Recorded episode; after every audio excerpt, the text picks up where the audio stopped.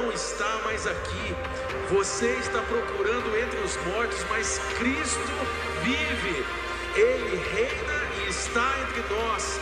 Jesus, o Filho de Deus, ressuscitou. Amém. Mateus capítulo 4, você pode abrir a sua Bíblia nesse momento. Nós estamos no nosso advento de Páscoa.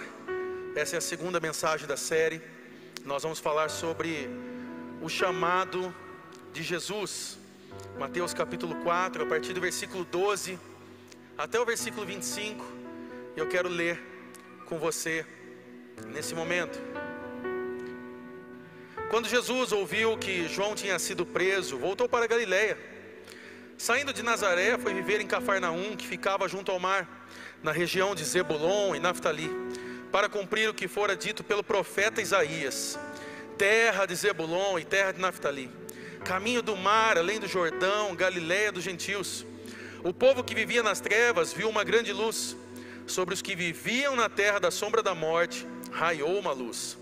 Daí em diante, Jesus começou a pregar: arrependam-se, pois o reino dos céus está próximo. Andando à beira do mar da Galileia, Jesus viu dois irmãos, Simão, chamado Pedro, e seu irmão André. Eles estavam lançando redes ao mar, pois eram pescadores.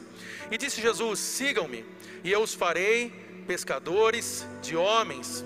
No mesmo instante, eles deixaram as suas redes e o seguiram. Indo adiante, viu outros dois irmãos, Tiago, filho de Zebedeu, e João, seu irmão. Eles estavam num barco com seu pai Zebedeu, preparando as suas redes.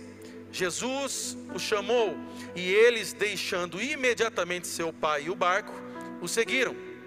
Jesus foi por toda a Galileia ensinando nas sinagogas deles, pregando as boas novas do reino e curando todas as enfermidades e doenças entre o povo. Notícias sobre ele se espalharam por toda a Síria, e o povo lhe trouxe todos os que estavam padecendo vários males e tormento, endemoniados, epiléticos e paralíticos, e ele os curou. Grandes multidões o seguiam, vindas da Galileia, Decápolis, Jerusalém, Judéia e da região do outro lado do Jordão. Pai, eu oro para que a tua palavra toque corações essa noite.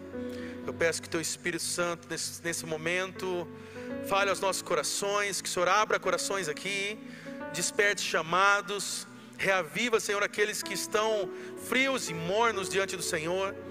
Eu oro, Senhor, para que hoje haja salvação, haja cura, haja liberar do céu sobre as nossas vidas. Nós te agradecemos por essa noite e por tudo que o Senhor está fazendo aqui, em nome de Jesus.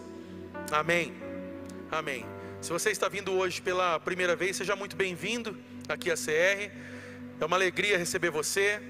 E eu já oro para que não seja uma visita, seja um encontro agora de amigos, seja agora uma experiência de você se sentir em casa que quando nós estamos na presença de Deus, nós nos sentimos em casa. Nós fomos, fomos chamados para estar com Deus. E um dia nós vamos estar eternamente diante da presença dEle. Então eu convido você nesse momento a se sentir à vontade.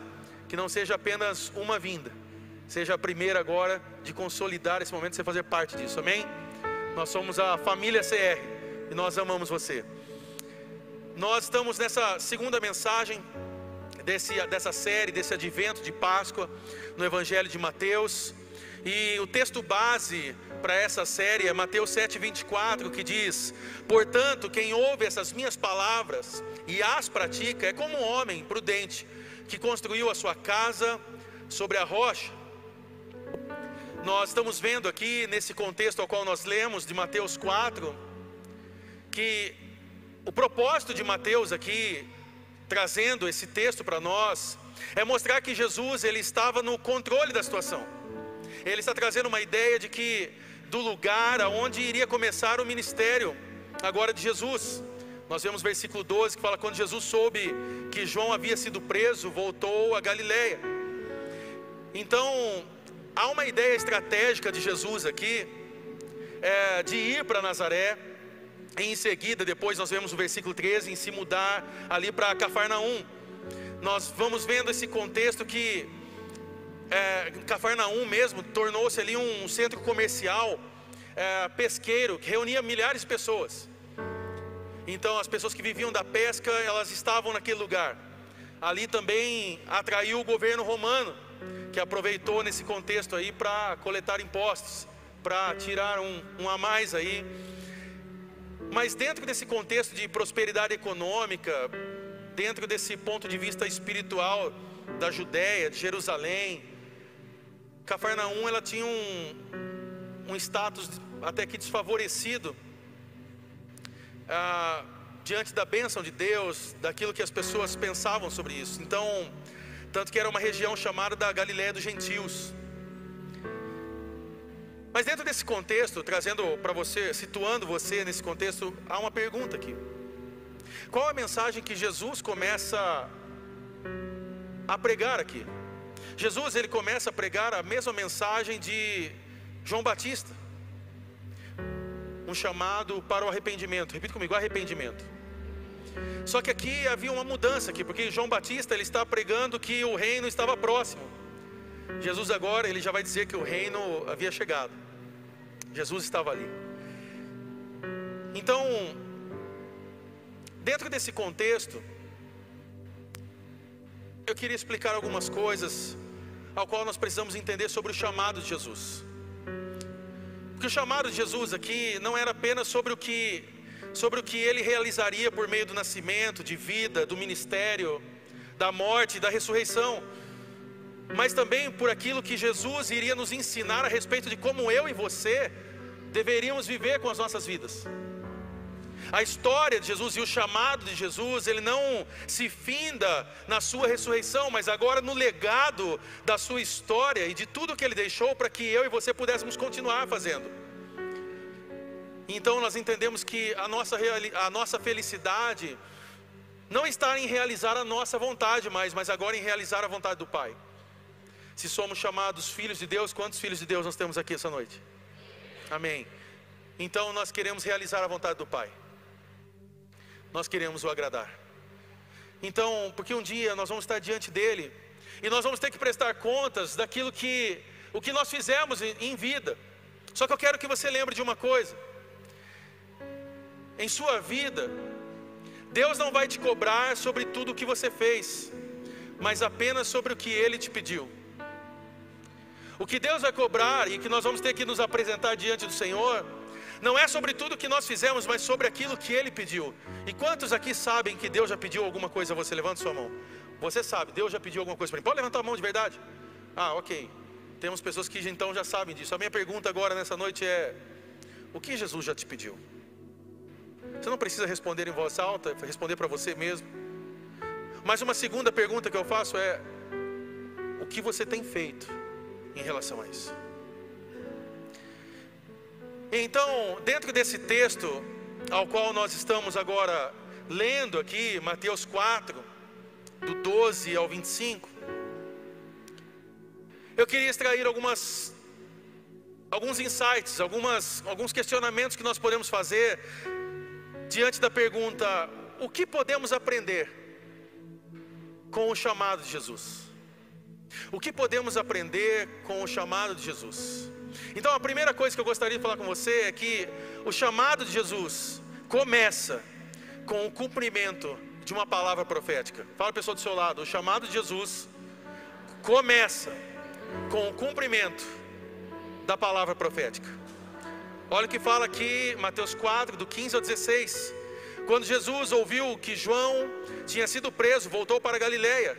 Saindo de Nazaré, foi viver em Cafarnaum, que ficava junto ao mar na região de Zebulon e Naftali, para cumprir o que fora dito pelo profeta Isaías, terra de Zebulon e terra de Naftali. Caminho do mar, além do Jordão, Galiléia dos gentios. O povo que vivia nas trevas viu uma grande luz, sobre os que viviam na terra da sombra da morte, raiou uma luz. Então aqui nós entendemos que o livro de Mateus, ele é escrito para dizer que Jesus Cristo, ele é o Messias de Deus, para cumprir as promessas que ele havia liberado sobre a nação de Israel.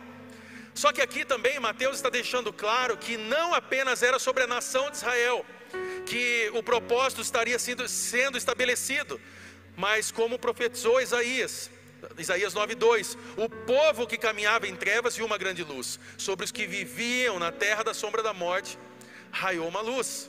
Ou seja, o chamado de Jesus aqui está nos mostrando que a ordem de ir aos gentios, nós temos Mateus 28, 19 falando sobre isso, não é uma reflexão posterior de Jesus, mas agora é um propósito final de tudo que sempre incluiu todas as nações. O que Jesus está nos ensinando aqui, eu quero que você entenda de forma clara, é que eu e você, nós temos um chamado de continuar levando a mensagem de Jesus a outras pessoas.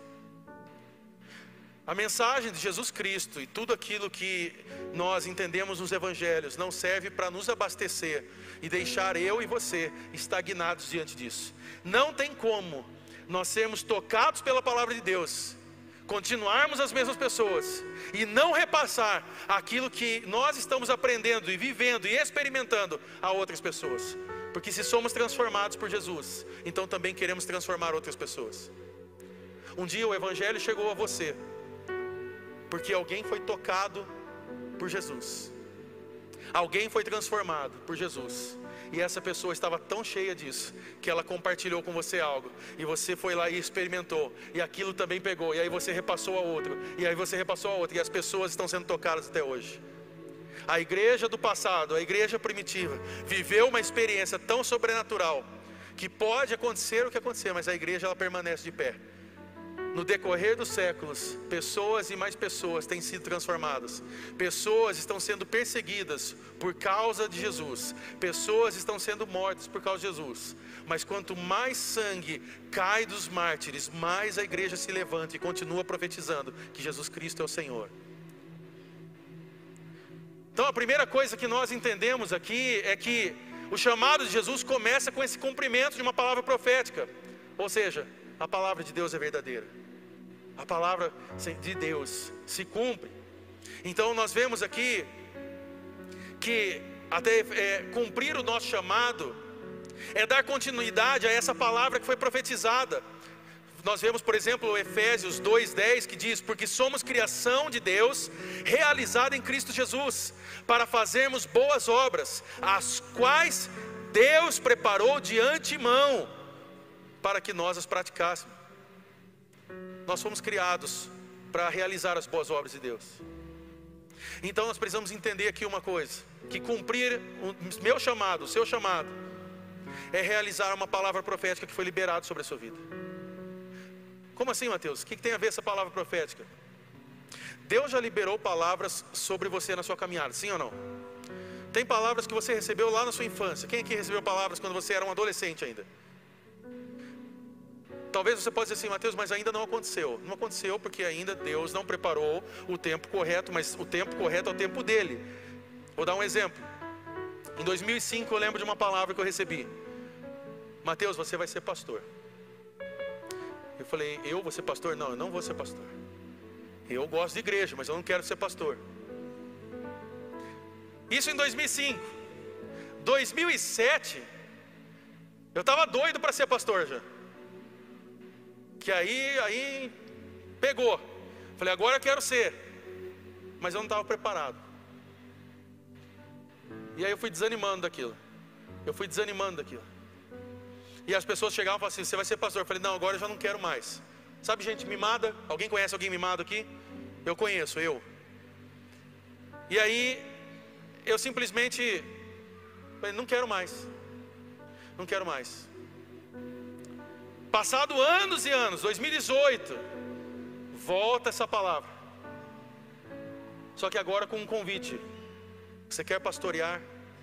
E eu já estava desanimado, já tipo assim, ah, eu eu já não sei mais se eu quero. Ah, agora já não é mais o tempo para mim. Isso revela, revela um coração orgulhoso. Porque quando Deus dá um chamado para nós, pode não ser no nosso tempo, é no tempo dele. Aí eu queria num tempo, quando chegou nesse segundo momento, eu já não queria mais. Então já não tinha a ver mais com Deus, tinha a ver comigo. E então Deus me desconstrói.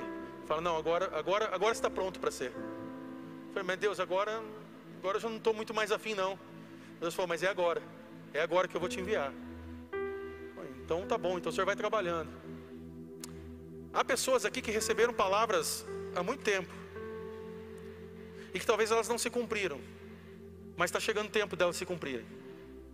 E se você não estiver conectado àquilo que Deus está nos falando nesses dias, talvez isso vai demorar um pouco mais. Eu não quero que você passe pela experiência que eu passei, porque a minha birra, a minha soberba, o meu orgulho, fez com que uma palavra que foi liberada em 2005 fosse cumprir só em 2019. Eu não sei quanto tempo você tem de vida ou não, mas uma coisa é certa: Deus quer te usar. Deus quer usar a sua vida para algo. Há pessoas que vão conhecer Jesus através de você. E se você não estiver preparado hoje para dizer sim, se você não estiver preparado hoje para poder dizer Senhor, eis-me aqui, essa palavra profética, ela ainda vai demorar um pouco mais. Cuidado, cuidado para que hoje você não distancie algo que Deus está querendo liberar sobre a sua vida. Fala a pessoa do seu lado, abra o seu coração para isso. Uma segunda coisa, o chamado de Jesus, ele leva a todos a decisão pelo arrependimento. Veja o que diz aqui o versículo 17 de Mateus 4.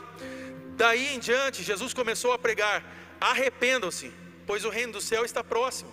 Essa palavra próximo aqui no grego, ela significa chegou, ela significa aproximou-se, ela significa estar perto no tempo ou no espaço. Então aqui tem um ponto chave na história da redenção, porque aqui é um cumprimento de tudo aquilo que é o reino de Deus. Jesus agora está aqui. Jesus agora ele chegou e ele veio para mudar uma história. Ele veio para ressignificar a caminhada do ser humano. Então, Jesus agora ele está estendendo esse convite aos homens para aceitar ou para rejeitar o senhorio de Deus na vida deles. Hoje Jesus Cristo está nos chamando e nos convidando ao arrependimento. Por meio da igreja. Hoje, por meio da igreja de Jesus, nós somos convidados e levados ao arrependimento. Olha o que fala 2 Coríntios 5:20. Portanto, somos embaixadores de Cristo. Como se Deus estivesse fazendo o seu apelo por nosso intermédio. Por amor a Cristo, lhe suplicamos: reconciliem-se com Deus. Repita uma coisa comigo: o chamado de Jesus para o arrependimento nos faz experimentar a sua graça. Uma coisa que você precisa entender nessa noite. Eu não sei como você veio aqui, qual é a sua ideia, você veio a convite de alguém, se você passou aqui, viu a fachada e você se interessou. Mas o fato é que a nossa caminhada com Jesus, ela precisa passar pelo arrependimento. Nós estamos num momento em qual o Evangelho é pregado, falado da graça de Deus em todo tempo. E como é gostoso experimentar a graça de Deus, sim ou não? Saber que somos amados por Ele. Mas a graça de Deus, vivida individualmente, sozinha, sem a experiência do arrependimento, ela é simplesmente uma emoção. Ela é simplesmente algo que nós olhamos e conseguimos retirar os nossos remorsos e dizer: Ah, tudo bem, eu falei ali, mas está tudo bem. Importante que a graça de Deus está sobre a minha vida. Não, não tem a ver com isso. Para experimentarmos da graça de Deus, nós passamos pela caminhada do arrependimento. E o arrependimento tem a ver com doer dentro de nós. Não é remorso. Ah, eu estou com remorso do que eu fiz. Não, não, é arrependimento. É diferente. É se arrepender e entender que eu e você somos pecadores. E que se a graça de Deus não nos tocar através do Cristo ressurreto, do Deus Todo-Poderoso, nós estamos vivendo uma experiência mística, emocional, é, religiosa, evangélica, mas não um relacionamento de filho e pai. Isso faz toda a diferença na nossa caminhada, porque senão a gente continua vivendo a mesma vida, a gente fica com um remorsinho, ai, tá, ai, tô, ai não era para ter feito, mas tá bom, né? Importante que eu estou no céu. É, querido, cuidado. Cuidado com essa experiência do, ai, a graça de Deus, a graça de Deus, a graça de Deus. Tem gente viciado nessa graça aí, já avançou para hipergraça. Não, eu não preciso fazer mais nada. Eu não preciso fazer mais nada, ele já me amou. Sim, ele já te amou, te amou primeiro. Antes de você querer amar ele, ele já te amou. Teve cruz, teve sacrifício. Então, por isso que a minha pergunta foi aqui na hora da ceia qual é a sua resposta e a sua entrega diante do Senhor. Porque experimentar da graça de Deus e ver o quanto Ele é amoroso, não é tão difícil. Nós conseguimos ver o amor de Deus espalhado no mundo, na minha vida, na sua vida, sim ou não? Como nós nos apresentamos em amor a esse Deus? Para isso, nós precisamos entender que o chamado de Jesus leva todos à decisão pelo arrependimento. Talvez hoje você é alguém que nessa noite precisa, ao término dessa mensagem, se arrepender. Você é alguém que vai ter que tomar uma decisão nessa noite e dizer: Senhor, eu me arrependo da minha vida, eu quero mudar. Eu não quero mais ser essa pessoa. Eu não quero continuar vivendo essa vida que eu tenho vivido, de um pé dentro e um pé fora da tua presença. Eu não quero viver mais essa experiência de um dia eu estou orando, outro dia eu nem sei se o Senhor existe, um dia eu reclamo, outro dia eu choro. Não, você vai hoje tomar uma decisão dizendo: Senhor, eu quero te seguir para todo sempre. E dar um basta nessa caminhada de incredulidade e fé, incredulidade e fé.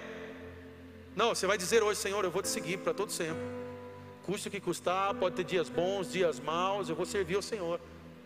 E eu quero servir como filho, porque o desejo do filho é agradar ao Pai. Uma terceira coisa aqui, o chamado de Jesus, ele está direcionado a todas as pessoas. Repita comigo, todas. Mateus 4, versículo 18, diz o seguinte: Andando à beira do mar da Galileia, Jesus viu dois irmãos, Simão, chamado Pedro, e seu irmão André. Eles estavam lançando redes ao mar, pois eram pescadores. Repita comigo: pescadores. Então, aqui nós entendemos uma outra coisa. Quando Jesus Cristo estava andando sobre a terra, tudo o que ele fazia tinha um propósito. Repita comigo: propósito. Tudo tinha um propósito. E ele tinha um objetivo claro, Jesus tinha um objetivo claro aqui: levar a sua obra a todas as pessoas. Nesse momento específico aqui, nós estamos vendo Mateus narrando como Jesus conheceu quatro dos seus discípulos. Então, nessa passagem está falando sobre André, sobre Tiago, sobre Pedro e sobre João. Então, nós vemos que Deus, ele está chamando, Jesus aqui, ele está chamando pessoas diferentes, de contextos diferentes, tanto que se você ler o decorrer dessa história, você vai ver que dois deles, eles estão lançando suas redes, dois deles estão consertando redes. Deus nessa noite está chamando pessoas que já estão sendo enviadas, que estão lançando o Evangelho de Jesus. Mas Deus também nessa noite está chamando pessoas que precisam viver o conserto. Deus também nessa noite está chamando pessoas que precisam ser consertadas pelo Senhor.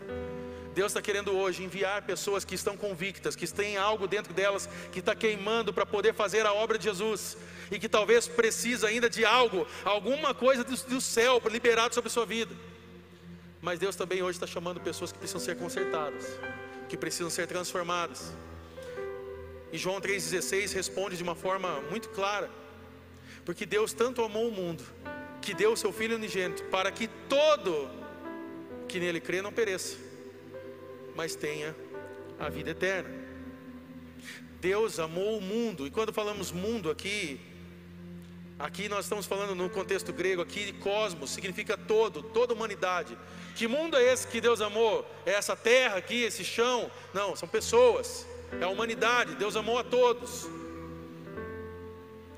Paulo, quando ele vai afirmar ao seu discípulo Tito, ele, está, ele também dá uma referência interessante sobre a dimensão e sobre o alcance do amor de Deus. Tito 2, versículo 11 diz: Porque a graça de Deus se manifestou salvadora a todos os homens. Então a verdade aqui é essa: todos nós somos alvos do amor de Deus, realizado em Cristo Jesus. Eu e você somos alvos desse amor. Jesus Cristo, Ele morreu por mim, mas Ele morreu por você. Fala a pessoa do seu lado: Jesus Cristo morreu por você.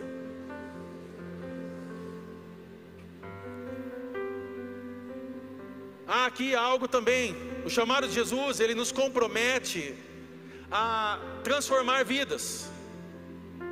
Mateus 4, versículo 19, diz o seguinte: E disse Jesus: Sigam-me, e eu os farei pescadores de homens. No meio dos pescadores ali, homens que de certa forma ali simples, mas que eram muito trabalhadores. Jesus está se aproveitando desse contexto, dessa imagem aqui, para ensinar esses novos discípulos, para eles entenderem algo aqui.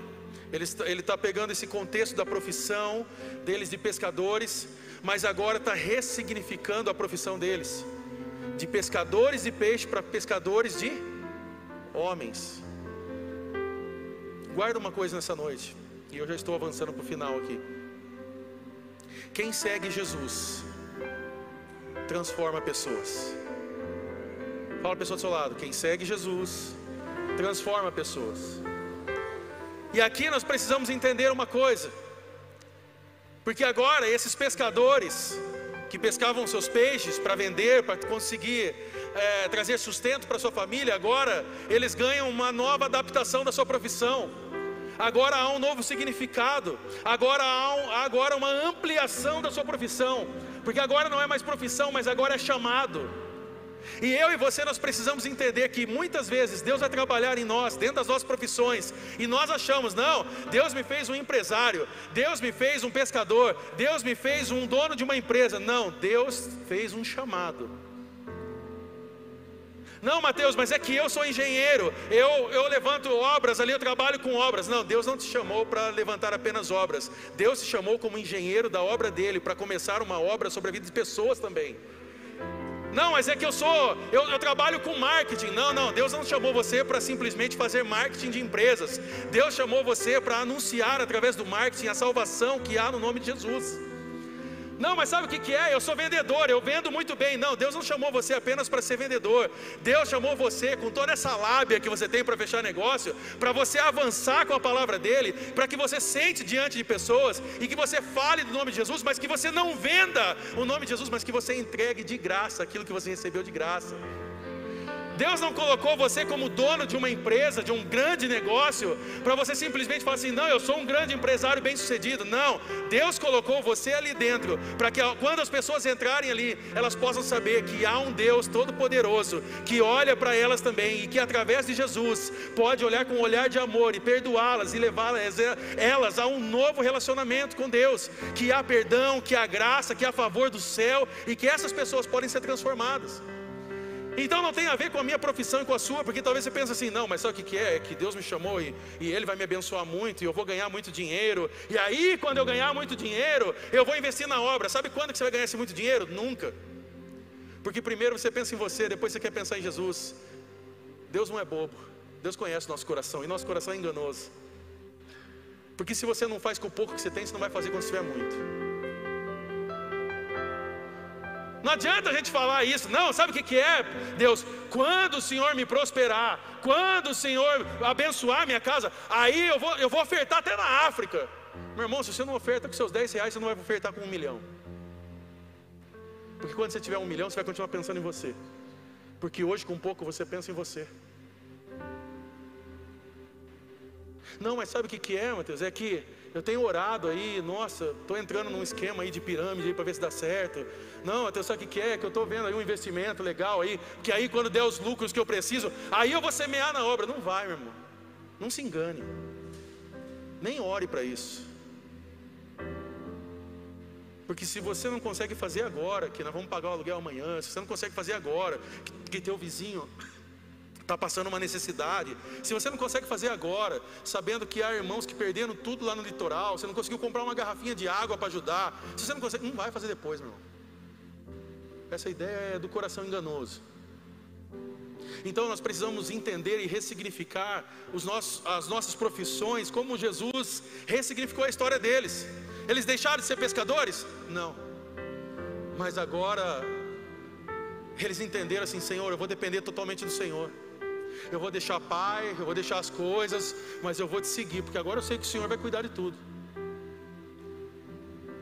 Sabe por que tem gente aqui, tem empreendedores aqui, empresários aqui que ainda não são bem-sucedidos? Porque não entregaram tudo a Jesus, ainda estão fazendo com a força do braço.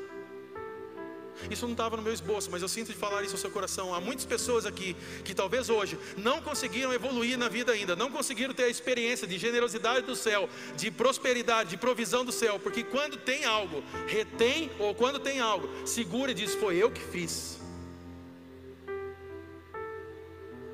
Esses dias eu estava ouvindo umas pessoas e a pessoa falou assim: ah, não, é porque é, quando eu faço, então não, eu vou fazer, porque aí quando conseguir, aí é mérito meu.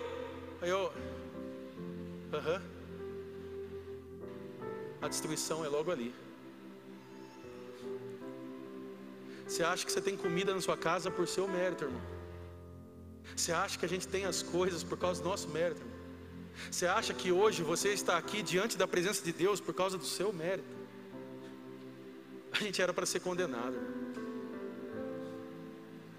Já era para ter explodido tudo já. A gente só está aqui porque o Pai foi misericordioso conosco. Sabe por que a provisão do seu lar? Porque Deus ainda continua sendo misericordioso. Mas hoje Ele te chama para um relacionamento mais profundo. Para hoje você colocar nas mãos dele a sua empresa, o seu negócio, a sua profissão, porque não é a sua profissão, pode ser o seu chamado. Mateus, mas qual? É, é porque eu sempre orei, eu sempre tive uma crise, porque quando eu era da outra igreja, eu pedi, eu perguntava lá qual era meu chamado, ninguém respondia. Vou te dar um chamado para você nunca mais perguntar isso para Deus. E de pregar o evangelho a toda criatura. Pronto, decidimos aqui qual é o chamado para a sua vida. Pronto. Você não precisa mais ter dúvida. Mateus, mas como, e, aonde, e aonde que eu faço isso? Agora aqui, ó, você pode fazer para a pessoa do seu lado. Você pode fazer amanhã no seu trabalho. Você pode fazer amanhã com a sua empresa. Você que é empreendedor, você que é dono de um negócio, chegar amanhã e ao invés de chegar xingando todo mundo por causa das notas que não foram colocadas no sistema, você pode chamar as pessoas e falar assim: ó, tem um café da manhã aqui. Mas antes, vamos orar agradecendo a Deus e consagrando essa semana ao Senhor. Vamos declarar aqui que essa empresa aqui, ela não é nossa, mas ela é do Senhor Jesus. E o que Ele fizer, nós vamos celebrar, porque é Ele que cuida, é Ele que nos ajuda. Eu quero te encorajar a fazer isso. Ah, Mateus, mas eu não sou dono do negócio, eu, sou, eu sou o chão de fábrica. Perfeito.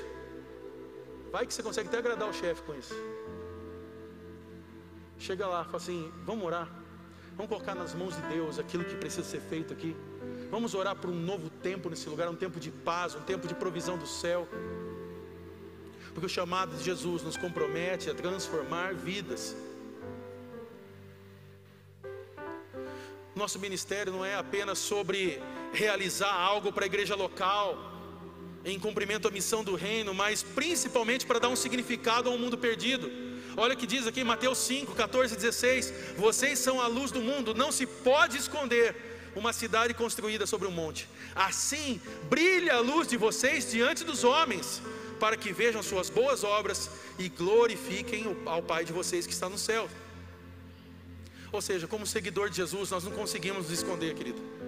Eu e você, nós somos restauração. Fala a pessoa do seu lado, você é restauração. Nós somos restauração, nós nascemos para transformar uma realidade.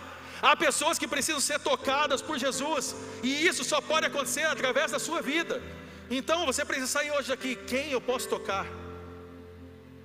Quem eu posso levar mais perto de Jesus? Eu tenho encorajado você nesses dias. Ore por uma pessoa, convide uma pessoa, traga essa pessoa à igreja. Vamos falar o nome de Jesus. Mas é muito difícil, né, irmão? É difícil convidar alguém, né? Pesa pra gente, né? Pesa gastar gasolina, né? A gente gasta dinheiro com tanta porcaria, mas para dar carona para um irmão a gente tem dificuldade.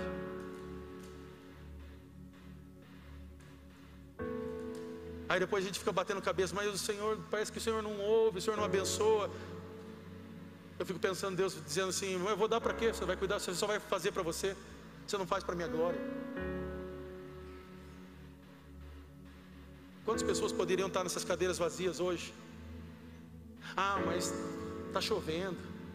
Ah, mas dá carona. Nossa, mas ela mora longe. Jesus não mediu esforços para chegar até o seu coração e transformar a sua vida. Mas cinco reais do litro de gasolina, quatro e pouco, seja lá quanto que é o valor, fica difícil para a gente, né? Difícil.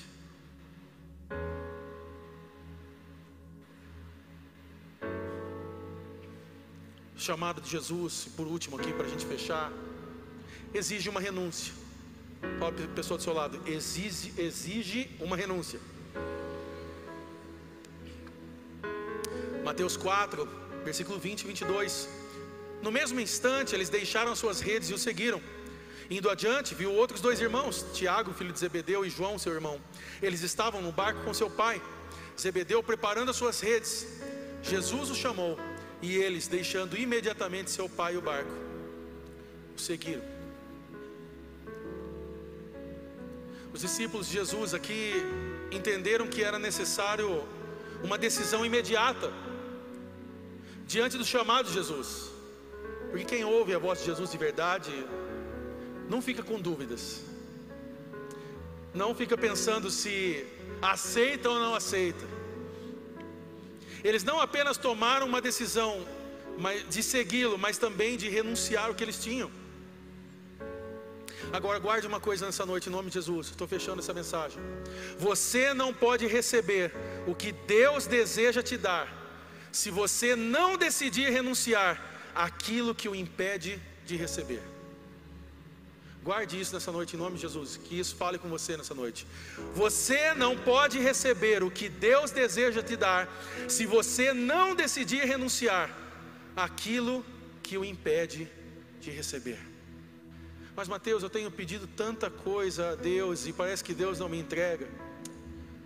E o que você pode entregar a Ele hoje, como renúncia, para que você receba de Deus o que precisa ser dado sobre a sua vida?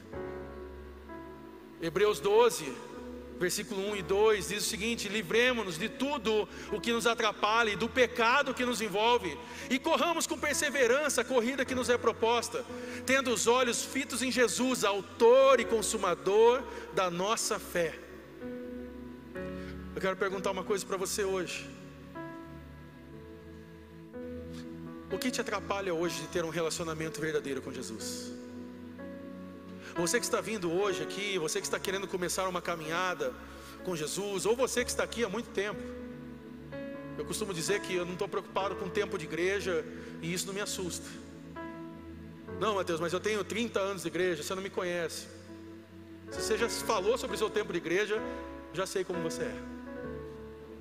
Que tempo muda a história de ninguém. Se você falasse que você tinha 30 anos de relacionamento com Jesus, Aí eu queria sentar com você e aprender um pouco mais. Tempo de igreja não transforma ninguém. O que te atrapalha hoje? Seu pecado? Alguma condição do seu orgulho? Uma vida de aparência? Uma máscara que você colocou sobre você e que você sorri para todo mundo aqui, mas por dentro você tem chorado e chorado e chorado. Quem é você nessa noite? Quem é você que está online nesse momento? Quais pecados você precisa deixar para trás para viver uma experiência de santidade, de comunhão e de alinhamento com o propósito de Deus para a sua vida? Porque há um chamado de Jesus sobre nós e que isso não pode ser deixado para trás. Nós não estamos numa igreja simplesmente para dizer glória a Deus, somos crentes. A pergunta é: o que fazemos agora que somos crentes? O que fazemos agora que somos convictos com a palavra de Deus? O que fazemos agora que entendemos o sacrifício de Jesus na cruz? O que fazemos agora, depois que nós recebemos o Espírito Santo de Deus sobre as nossas vidas? O que nós fazemos agora? Ah, não, agora eu tenho uma profissão e glória a Deus por isso. Eu ganho 10 mil reais por mês. Sério, é sobre isso. ou é sobre um chamado? De você dizer, não, eu tenho uma profissão, eu tenho uma família, eu tenho histórias para contar, mas tudo isso glorifica o Senhor Jesus, porque aonde eu passo, eu deixo uma marca e um legado sobre a vida das pessoas. Porque eu quero dizer uma coisa para você, querido: há profecias que foram liberadas sobre, a sua vida, que talvez você não vá conseguir acessá-las, mas elas vão se cumprir na próxima geração, na geração dos seus filhos. Você vai tocar essas crianças, você vai tocar os seus filhos, e aí sim essa promessa vai ser concretizada. Há palavras liberadas sobre nós, que eu não sei se Jesus voltar ou não, nós não sabemos quando ele vai voltar. O que nós temos que estar é preparados, sim ou não? Mas há coisas que nós vamos ver sobre a próxima geração. E eu tenho me assustado de forma alegre nesses dias com o que Deus tem feito nessa geração. Eu tenho falado esses dias incansavelmente, e vou continuar falando sobre o que Deus está fazendo nas nossas crianças, sobre o que Deus está fazendo sobre uma geração. E eu fiquei me perguntando essa semana: Será que Deus não está conseguindo encontrar corações abertos da nossa geração? E Ele começou a acelerar o processo já trabalhando na próxima? Ou será que nessa noite nós queremos estar de corações preparados, cheios da presença de Deus, para nós tocarmos nessa próxima geração, para nós sermos o envio, para nós enviarmos essas flechas chamadas filhos, essa próxima geração que está por vir, que já está aí, para marcar histórias.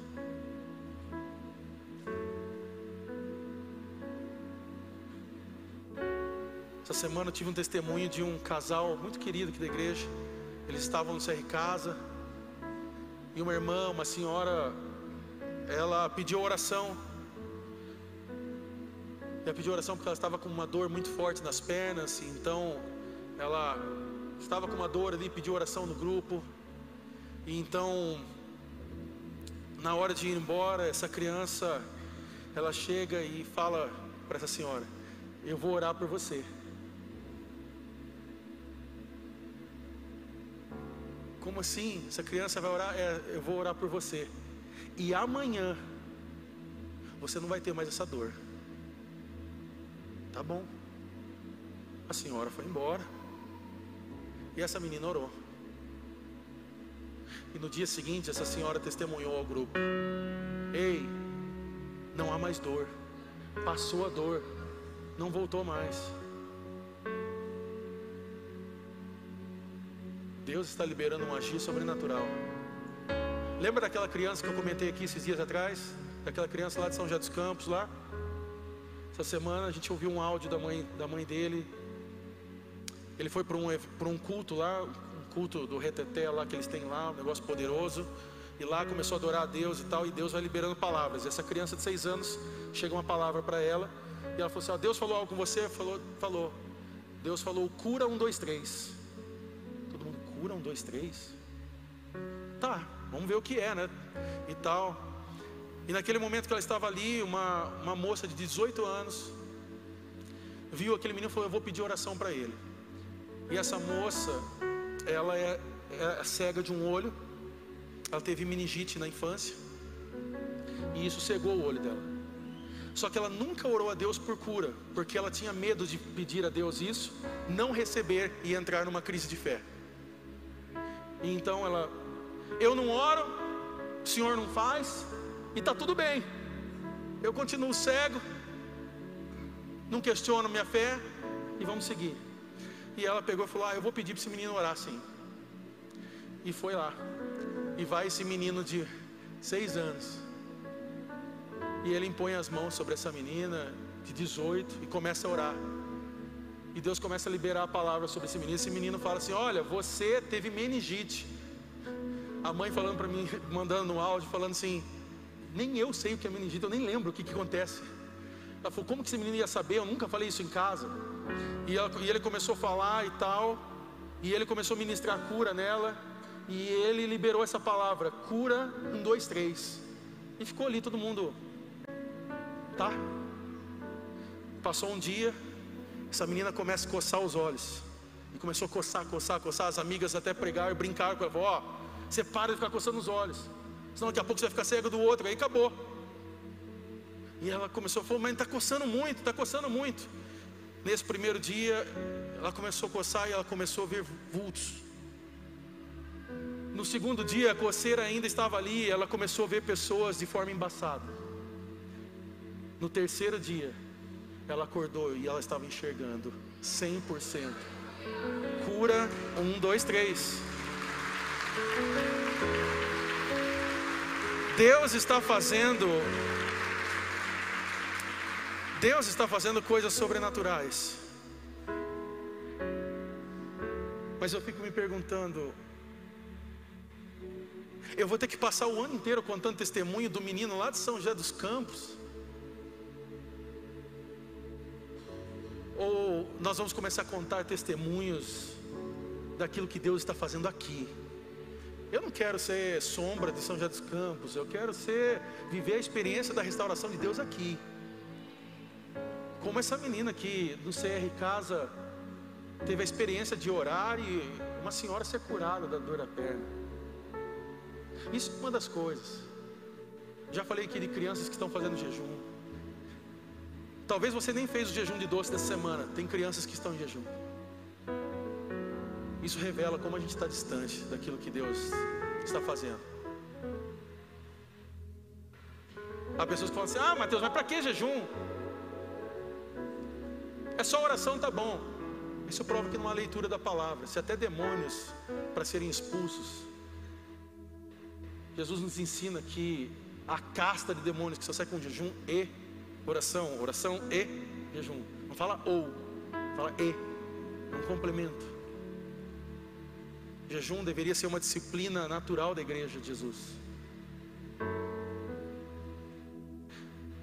Eu quero convidar você a fazer uma reflexão nessa noite. Talvez hoje você é alguém que está distante de Jesus. Você tem ouvido todas as vozes por aí afora e você se perdeu no seu chamado. Jesus está te chamando nessa noite. Eu queria, antes de fechar isso, eu queria fazer uma ilustração rápida aqui. Eu vou pedir para que a, a, galera aí que era da equipe aí que foi chamada, vem aqui rapidão. Eu vou pedir para a pastora Marcela me auxiliar. Nossa, só chamou gente feia. Brincadeira.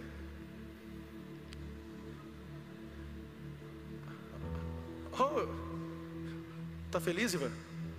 E o Ituano? Vamos lá. Quem quer? Quem é? Quem vai? Homem e decisão é uma coisa difícil. Eu, eu entendo vocês, mulheres. Ok. Quem vai? Aqui. Ok. O olho dele aí para mim, por favor. Nós vamos fechar essa mensagem.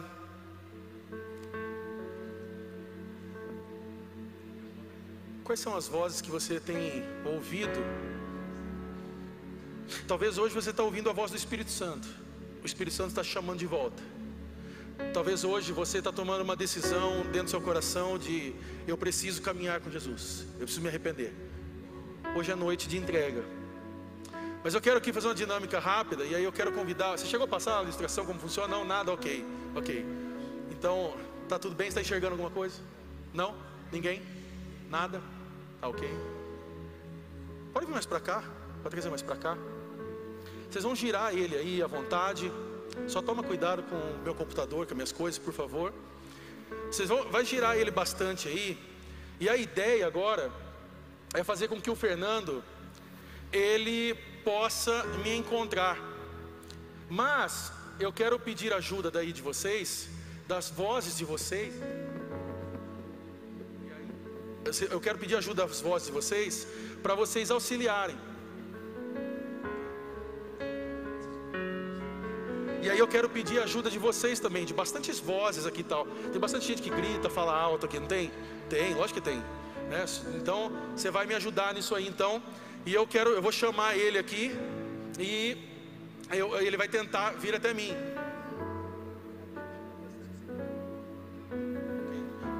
Ok. Vamos testar então, vamos ver lá. Eu vou precisar da ajuda de vocês também, ok? E aí vocês vão atrapalhar aí bastante vozes, ok? Certo. Então, 3, 2, 1.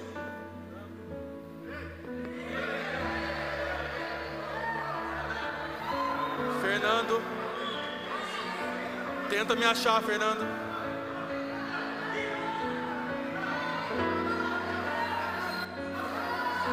Tenta me achar, Fernando. Fernando. Fernando. Nada, Fernando.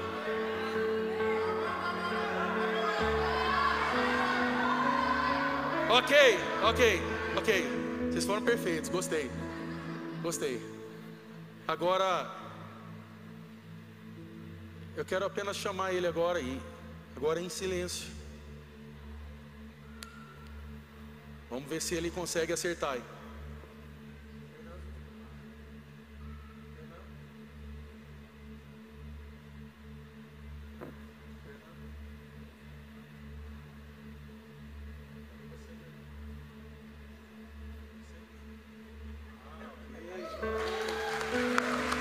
Amém. Amém. caiu não, né? Tó. Você vai ganhar um desse aqui. Tá bom, vai. Vocês podem pegar um para cada um também. Vai, repassa aí. Vai. É, não é para comer agora, a gente vai entregar o jejum, ok? Para a gente poder ouvir a voz de Deus, nós precisamos silenciar o mundo. Se coloca de pé nesse momento, quero falar isso com você. Para a gente poder ouvir a voz de Deus, nós precisamos silenciar aquilo que tem nos distanciado dele. A Bíblia é a voz de Deus. A Bíblia é a voz de Deus ao qual nós podemos nos comunicar com o nosso Pai. É onde nós entendemos o nosso chamado e aquilo que Deus quer realizar através da minha vida e da sua. Quando nós estamos no meio do barulho, no meio do caos, nós não conseguimos encontrar a Deus, não conseguimos ouvir a voz de Deus. Foi o que nós acabamos de fazer aqui. No meio da distração, no meio de pessoas gritando, no meio de pessoas o empurrando para outro lado, ele não ia encontrar a voz ao qual ele precisava ouvir. Mas quando houve o silêncio, ele conseguiu ouvir a voz. Talvez hoje o que você precisa fazer nessa noite é se desligar das vozes que têm te levado para fora da presença do Pai. Talvez hoje o que você precisa tomar como decisão agora é dizer: Senhor, eu não quero mais ouvir as vozes contrárias sobre a minha vida, mas hoje eu quero ouvir sobre aquilo que o Senhor tem falado ao meu coração. Os meus ouvidos estão abertos para o Senhor e agora eu quero construir uma nova história na minha vida. Então eu quero convidar você nesse momento a fechar os teus olhos.